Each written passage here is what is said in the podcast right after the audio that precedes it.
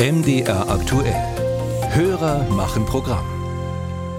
Immer wieder fallen in den Schulen Stunden aus, weil Lehrkräfte fehlen. Wer selbst Kinder in der Schule hat, wird vermutlich zustimmen, dass dieses Problem weniger Ausnahme und mehr Alltag geworden ist.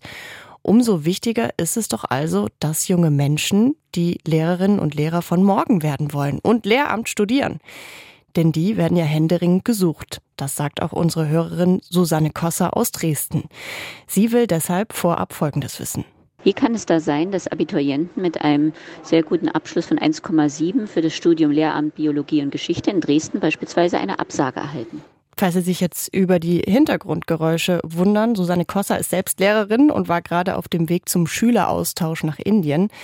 Sie selbst motiviert ihre Schülerinnen und Schüler zum Lehramtsstudium, sagt sie. Warum aber sind denn bitteschön die Hürden so hoch? Christine Kielon hat nachgefragt. In Dresden haben zum Wintersemester zum ersten Mal Studierende mit dem Lehramtsstudium in Biologie begonnen. Der Studiengang ist erst neu eingerichtet worden und die Nachfrage ist hoch, erklärt Axel Germann vom Zentrum für Lehrerbildung und Schul- und Berufsbildungsforschung an der TU Dresden. Wir können jetzt sehen, dass wir 60 Plätze ausgeschrieben haben und diese 60 Plätze auch im Grunde genommen belegt sind.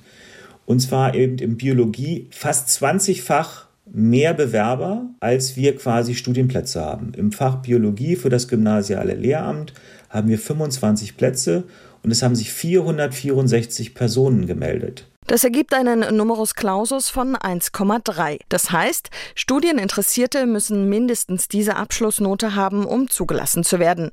In den anderen Schularten ist der NC-Wert weniger hoch, erklärt Germann. Beim Oberschullehramt Biologie liege er bei 2,4. In anderen Fächern gäbe es überhaupt keine Zulassungsbeschränkung, so wie etwa im Fach Geschichte. Das Problem ist also die Biologie.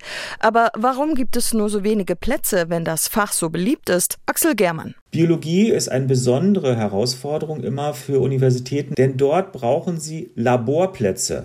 Im Grunde genommen ist es in der Biologie wie in der Medizin.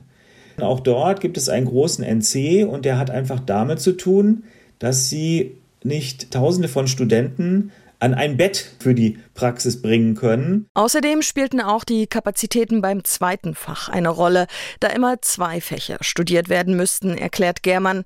Und dazu belegen die angehenden Lehrkräfte auch noch die Fächer Fachdidaktik und Bildungswissenschaften. Die Ressourcen sind begrenzt, bestätigt auch der Prorektor für Talententwicklung an der Universität Leipzig, Roger Gläser.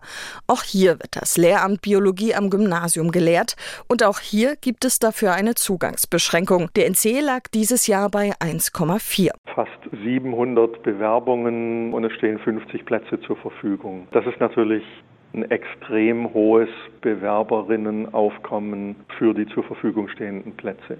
Und das ist nicht in allen Fächern so. Und das ist auch nicht jedes Jahr so. Gläser erklärt, dass die Bewerberzahlen im Fach Biologie deutlich über dem Durchschnitt lägen. Außerdem sei das Gymnasium eine der beliebtesten Schulformen. Aus dem Wissenschaftsministerium heißt es auf Nachfrage, dass sich die Zahl der Studienplätze am künftigen Bedarf orientiere. Von der Einschreibung für ein Lehramtsstudium bis zum Ende der kompletten Ausbildung können bis zu sieben Jahre vergehen. Man kann also in einzelnen Lehramtsstudiengängen nicht beliebig die Zahl der Studienplätze erhöhen, weil ein Studium mit einer bestimmten Fächerkombination besonders gefragt ist. Für Gymnasiallehrkräfte mit der Fächerkombination Biologie-Geschichte, erklärt Ministeriumssprecher Falk Lange weiter, sei der Bedarf künftig weniger hoch als etwa bei Mathematiklehrern für die Oberschule.